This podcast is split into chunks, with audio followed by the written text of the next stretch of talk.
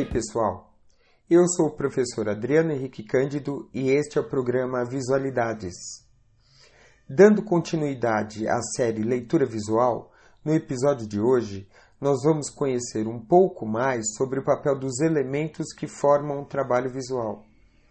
Qualquer visualidade é composta por diversos elementos: linhas, cores, formas geométricas, pessoas, animais, árvores, carros, texturas, letras, palavras, emojis, luzes, sombras.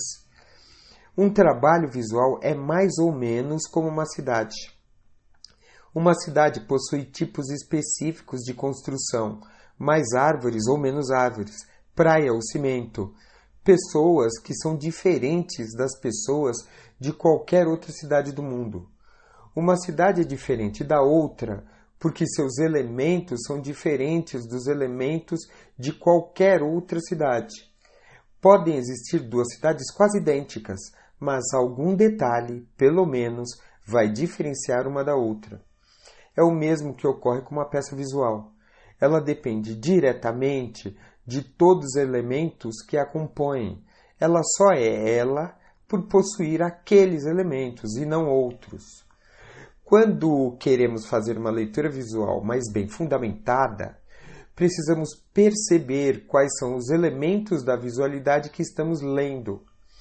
Tem um quadrado? Como ele é? Escuro, claro, quase apagado, superluminoso? Para você, o que significa um quadrado vermelho, brilhante e enorme? E um quadradinho bem pequenininho e quase branco? Tem pessoas? Quais são os tipos físicos delas? Como elas estão vestidas, que emoção elas passam. Tem animais, eles estão tranquilos, estressados, raivosos, eles são domésticos, selvagens. As linhas são curvas e orgânicas ou duras e secas, e por aí vai. O próximo passo na leitura visual, como os elementos se relacionam uns com os outros, que trataremos no próximo episódio, vai pegar os significados de cada elemento e combiná-los com os significados dos outros elementos do trabalho. Porém, para que nós consigamos ver como os significados se relacionam, precisamos antes conhecer esses significados. Questionar cada elemento da obra é perguntar para ele o que ele significa, que emoção ele passa, que reflexão ele estimula, que pergunta ele faz? Que resposta ele dá? Cada elemento fala por ele mesmo. Outro exemplo. Numa determinada festa, cada pessoa tem sua personalidade, está vestida de um jeito, tem seu próprio objetivo para estar ali. Todas estão juntas, conversando, bebendo, discutindo, rindo, mas cada uma é um ser com características específicas e pode causar impacto na festa toda. Imaginem só aparecer na igreja um ex-namorado ainda apaixonado, justamente na hora em que o padre pergunta se alguém tem alguma objeção ao casamento. Uma obra visual pode ser vista como uma festa ou outra reunião qualquer, e seus elementos são as pessoas no salão. Numa visualidade, as características de um elemento específico podem reger toda a composição, ou podem não fazer a mínima diferença.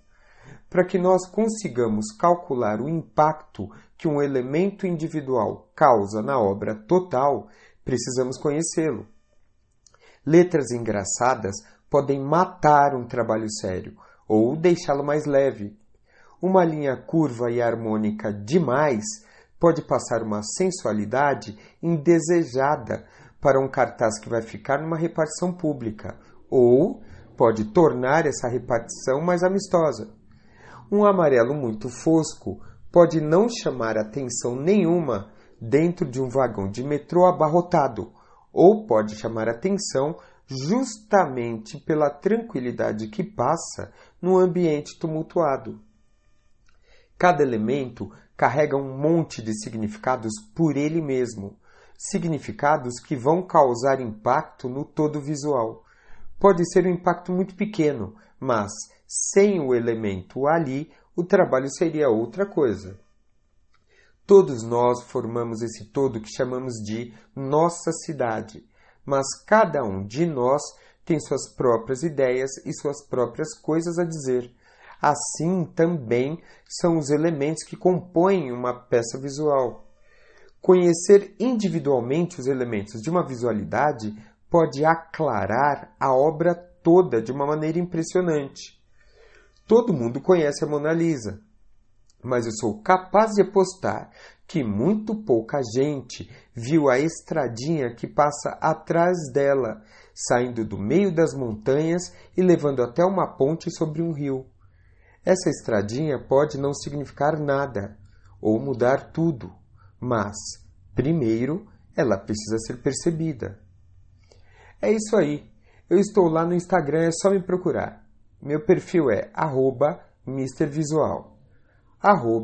MrVisual. Obrigado pela atenção de vocês e até a próxima.